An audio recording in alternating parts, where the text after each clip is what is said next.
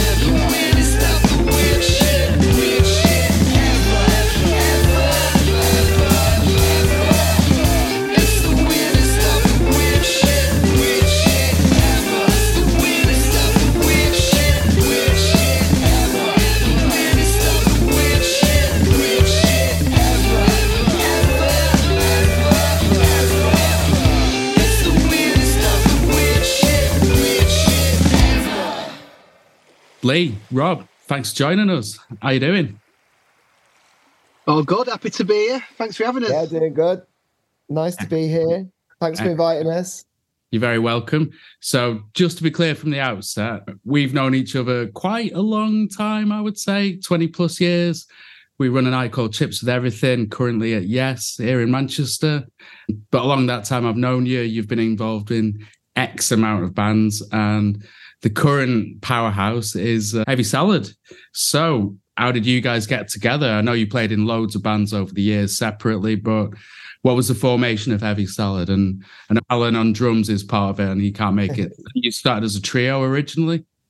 Yeah, well, it's like off the back of what you said. Like, I'll, if I answer this one, like, because I've been playing in a different group, and uh, I've been doing that for a couple of years, and I and it came to an end, and I wanted to carry on playing really. So I was playing with the Moon Landings before, and I bumped into an old friend whose new boyfriend had started a band. She introduced me to her to her boyfriend and Rob, and me and Rob played with um, Alan as, as, a backing band to another group, like a, a little country group, um, which kind of like happened for like maybe six, seven months, maybe less, and it didn't quite work out. And then Robin Alan instigated after that the seeds of of starting something different. So and then eventually we all got together in a room and and um, and as before we gelled really well and we were just straight off, weren't we, Rob? Yeah, straight off. Really, creativity kicked in really fast. Uh, bullied Lee into being singer, and like then seeing him grow like literally by the day and just get better and better so fast. And yeah, um, talked talent out of the songs being 16 minute jazz odysseys, which would have been amazing. Like we still got that album to come at some point, but and then thought, right, we'll write some songs, and they came thick and fast, didn't they? And we just never yeah. never stopped. And if I if I may ask, like from the original trio, you are now seven on stage. That's quite a big, a big band. And yeah. How does it work? like, do you struggle to squeeze everyone on stage, and and how does it work in terms of touring and and and, and promoting yourself as as a, an act for festivals or or tours? Yeah, well, squeezing on stage is definitely a problem, isn't it, Rob? But like yeah. creatively, it's not a problem because, like you say, we started as three, and and just because like a lot of musicians uh, who've been in the same boat, we just know loads of other creative people and like to draft them in to do stuff, and and it's naturally progressed into that seven piece. So I don't think we actually thought about it being an inconvenience of like actually being able to do it until we had to do it, and then it and then it really was just like, well, you just get to know each other like a lot better, don't you? Because you stood like about one centimeter away from them on some stages. Works really well because there's loads of little pockets to it. So it's like, obviously, like me, Lee, and Alan all sort of work on the songs initially in, in the room, and then the, the the girls Lucy, Ali, and Esther will give the songs and they'll start to work vocal harmonies and they'll just get together by themselves sometimes.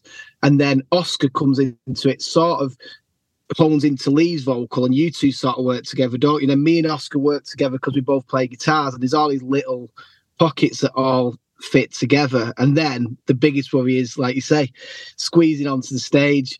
And when we go away, it's just it's, it's madness. Obviously, transport and all that is absolutely crazy with Seven, but we make it work. Like, and uh, you know, me and Lee have shared beds, and Alan and Alan and Oscar, the girls have all been in on king size. You know, we just like we just make it work how we can, don't we? It's it's like a dis- weird dysfunctional family because yeah. there's never enough money. Like, to, technically, there's never eno- enough money to do it at all, even if there's one involved.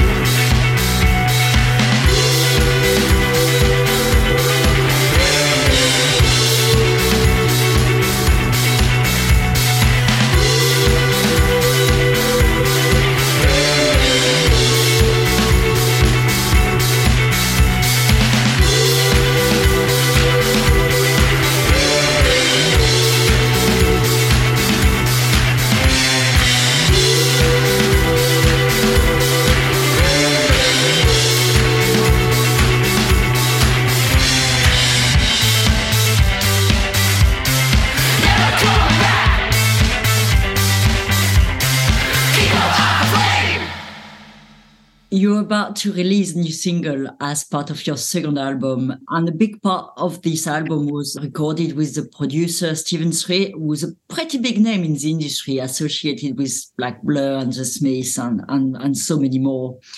Can you talk to us a little bit about the recording process and how different the experience was from your first album? Well, the, the, the whole of this album, its entirety, the whole there's 18 songs on the on the album altogether, and everything was written during lockdown because obviously our first record came out during lockdown. We were in, we were in our stride, we were feeling good, we were doing good shows and stuff, and it stopped. So me and Lee, bored out of our minds, obviously, just like everyone, and and sort of just started sending so, loads of songs back and forth each day. So Lee would send me a song with like you know drums and bass, and and I'd put some guitar, and I'd send Lee a track with like a you know a, a guide drum and guitar, would chuck bass and vocals, and we just started throwing these songs. We had them all written. So when we got into the rehearsal room, like it was like we already knew these songs that we'd never even jammed together. So this wasn't an album where anything was sort of jammed out at its conception. It was all written back and forth, and it just it felt really nice. By the time we got down to Stephen, we'd cut some some songs with with Christophe Bride in Manchester, who's French actually. Christophe's from uh, Brittany. Um, he, has been in England for like 35 years as a producer, but he's done the chameleon and stuff. So we did some stuff with him, and we did some guide tracks with him. And then by the time we got down to Street, to Stephen Street, we'd been in the studio with Chris, and we were kind of ready for it, weren't we? And and Stephen's yeah. just the ultimate I mean, Jedi style kind of knows what you're thinking, like ultimate professional sort of just streamlined. He's really lovely, but quite like he has a way of getting his way. If you get I me, he's got. I go. I really like this riff. He's like, doesn't work that. Like, and and and he sort of subtly gets his way, but really good at, at, getting a sheeny poppy production, which is obviously you know you can hear it in his blur stuff, but just a dream to work with, really. But yeah, it was like? interesting to work with him because he's very meticulous. I guess is the right word. Meticulous, yeah, that's um, the word. Because obviously the Smiths and Blur are the two huge acts, but you know, obviously done all the stuff with the Cranberries, um, and the last band he did before working with Heavy Salad was the Pretenders who, who know their way around the studio, obviously. And it was an amazing experience anyway to be in the place. Um, it was an eye opening, and, and being in St- Stephen's bunker was great because we were next door to Damon's uh, synthesizer stash, and it's just like a, you know, it's bigger than probably some people's flats. It's just like you know, it's just full of synthesizers. I remember you telling me at the time about the the synthesizer wall. I was yeah. not to take anything away from working with Christoph as well, because we've worked with on the first album, and Christoph probably did the lion's share, like maybe like, like two thirds of this album, and Stephen did another six tracks out of the eighteen. So that was great, and it's always good working with different producers, as as different musicians will know if they're listening. Um, digging a little bit deeper in the music industry system. A couple of years ago, you crowdfunded a trip to South by Southwest when you were actually starting the work on this second album. And and you, you've also had a lot of plays on BBC Six and with Steve Lamacq and taken part in many festivals. Now, I just wanted to ask a bit more about how does um, a self-funded act navigates the big industry machines like this and and do they actually help uh, in terms of getting press getting a record deal or more gigs? Yeah it's very it's very difficult as an independent artist and because the system is probably like swamped like in a lot of ways. And i'm sure that the music industry has always been swamped you know like with regards to the amount of people taking part and but there's obviously like less money for development and there's less money for venues and and obviously people aren't selling records as much, which is these are all really obvious things, but they kind of really drip down into how you get perceived and how you have to work for yourself. Sometimes it's a struggle because like you have a lot of work to do, but the, there's pluses to it. There's pros and cons to it. Really, there's not many bands who have produced the pretty much three albums and own all their material unless they're independent. Uh, and we're free to you know, use our material that we own, like a lot of acts and artists and bands wouldn't be able to do. But what comes with the machine is obviously a little bit of uh, help when it comes to like kind of radio and agents and all the rest of it. And having been kind of on the skirting edge of the band who were in the system, it was interesting to like watch how so when we when I was playing bass for the Moon Landings, they were getting a lot of play, but they would the label would like pay for the pluggers and you would be introduced to agents who would have i guess the best way. Say it, would be almost like the speed dial to all the kind of festivals that you need to do and stuff. And then it, as it trickles down um, the more you have to do yourself the more you're having to do the persuading on your on your own. To answer the question as well the things that i've noticed is there's like little there's like little steps to the music industry i think that you have to try and climb. Some of them seem impenetrable and some of them don't. And things like around the time of south by southwest it makes it easier. We, we were doing a, a uk tour when we got back and it makes it a bit more interesting a bit easier when there's things like you've been played south by southwest and you you work with Stephen, people's ears prick up a little more. I've noticed. So, like you, you know, certain venues that'd be hard to get through to and speak to will go, "Oh yeah, we saw those guys at South by Southwest or Stephen Street. Oh yeah, we'll have you and we'll take a chance on you coming down. You know, playing in a a decent sized venue on a Thursday night, and you know places like the Trades Club and things like that, and places down south and some bigger venues.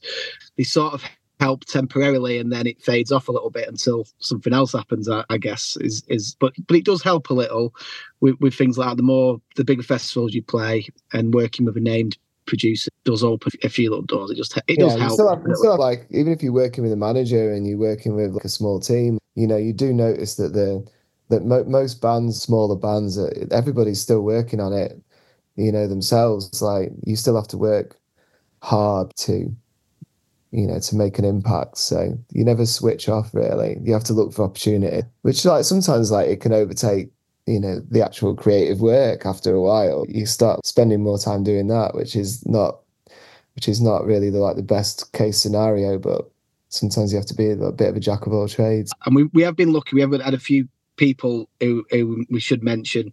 Paul Riddlesworth at Dipped in Gold Records, who put out our first record. He was really helpful getting us uh, some decent radio play.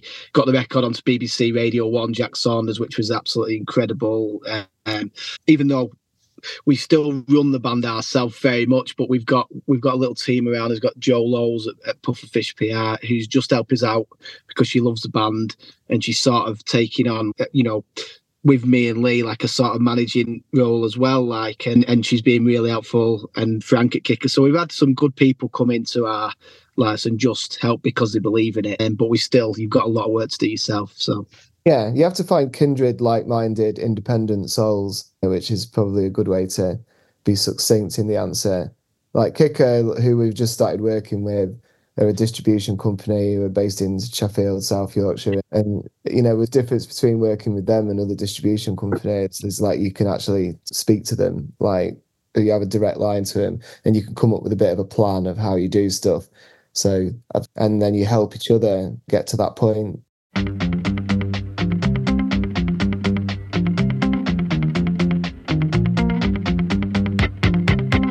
gonna reply, there's gonna be a now. It's cause I'm typing in the wrong window. I'm gonna reply, there's gonna be a now cry. It's cause I'm typing in the wrong window. A nervous headache darkness ignites dry eye sockets burning deep in my skull. And I can hear the creeping buzz of a memory, connects receptors in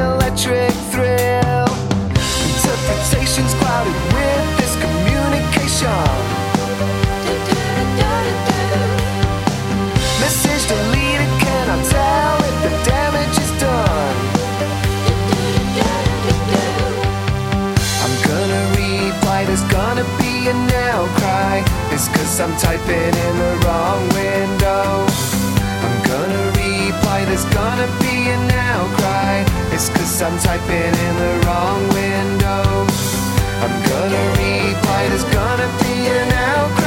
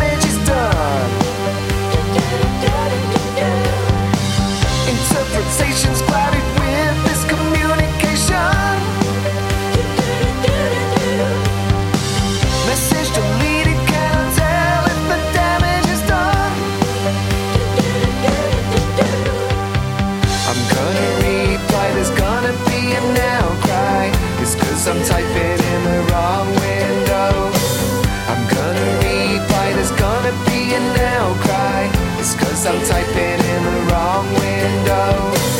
I'm gonna reply, there's gonna be an outcry. It's cause I'm looking in the wrong window. I'm gonna reply, there's gonna be an outcry. It's cause I'm typing in the wrong window. Right. I'm just to start wrapping things up. What I've always heard since day one, I think, is the core element of just pure fun in your music. It's just, I don't know whether at times there's a serious element to it. I don't think so. But the core element for me is just the joy in it. And um, what's the kind of spark of that? And is that down to influences? Is that into records that you're into together or? Or what? I think we just like I think we just like writing pop songs. It's like an experiment in some ways. Like me and me and Rob like would be probably quite as happy just making really like dark, doomy desert rock and or or making really like kind of obtuse electronic tracks or also you know we both we, we come from that background of being um, experimental independent but obviously we've got a lot of other kind of influences and and heavy salad was a good way to distill them into almost like a kind of a, a, being experimental in a different way which was like trying to figure out how to write a, like a beatlesy chorus or i mean we love like psychedelic pop groups like from the 60s and 70s we love like new wave groups like you know we love stuff like you know blondie and talking heads and beatles and and then modern, more you know, nineties groups like who when we were young, like Blur, Super Furries, and you know, and then there's tons of great bands around now. You know, people like Black Midi who like push the envelope with, you know, really obtuse songs, but they're still like three minutes and they're still really poppy. And I think there's just this album kind of explores that a lot more, doesn't it, Rob? It does, and I think it really helps that we like there's seven of us, and we all really like each other. You know, we we argue about stuff. Don't get me wrong. Like Lee always says, we could have some stories for a book from when we went to America and we won't say on radio and, and other places that we, everyone. The thing is about Heavy Salad is we have a good time. Like everyone likes to have a bit of a bit of a party in like more ways ways than one. But like we seem to have an ability to do that and then get up the next morning and play a show. Yeah, because the songs like in the evening when we're playing a gig, like we try and get everybody involved. Like because it's like a communal experience. But it's important to be able to make a connection, and I think that's what Heavy Salad's about, like making that connection. Because lyrically, some of the songs are like really good fun, but from an affectionate point of view, for stuff that we find funny or in our worlds, like. But sometimes the, a lot of the songs are kind of based in a sort of kind of weird melancholy or trying to find like your place in existence and then obviously when you're together with everybody maybe that's what our place in existence is having fun doing this and then passing that into the audience and then hopefully them giving you that back. Yeah it's a mixture of something that's got kind of like a sort of serious and melancholy background that's splurged out like a kind of party. It does it does work, but it's funny because like we only pick up on it, but you know we'll go away places and the conversation never dries up, the party never. St- and uh, uh, the few times I've like dawned on me is like when we were in the studio with Ross with Ross Orton, and he just turned around a few times like, "Do you guys ever shut up?" Like, and he was just like, we were like. No, Yeah. not really. Like, and uh, but we have written the doom metal album, haven't we? We have got, a, we have actually got a, a sort of desert doom metal album written. We'll have to go to the desert to record that at some point, like. But Brilliant. Well, that's in the bag. that I'm looking forward to. And yeah, well, after DJing for the last 20 odd years with you, Lee, I, I know all about the party and bringing everyone in. So that's what we do, right? Yeah, yeah. It's like like that's what music's all about, isn't it? It's like kind of bringing people. It's bringing people together. It's making a connection in some way, and I think Yeah. that's what Heavy Salad is trying to do at its heart. Love it. Um, Well, and- talking of that, thanks for joining us. Um, this mix is epic. I've got to say that. So can't wait for everyone to hear this, and uh, we'll catch you on the road soon. everybody, everybody enjoys the mix, and everybody's get on it with uh, weirdest of the weird, which is which is our new single out now. Thank you, thanks for having us, guys, and um, merci beaucoup to anyone listening. Merci encore à Lee et Rob pour cette interview. On passe tout de suite au mix concocté par Lee de Heavy Salad et c'est une heure de joie, de danse et de fun. Nous, on se retrouve le mois prochain.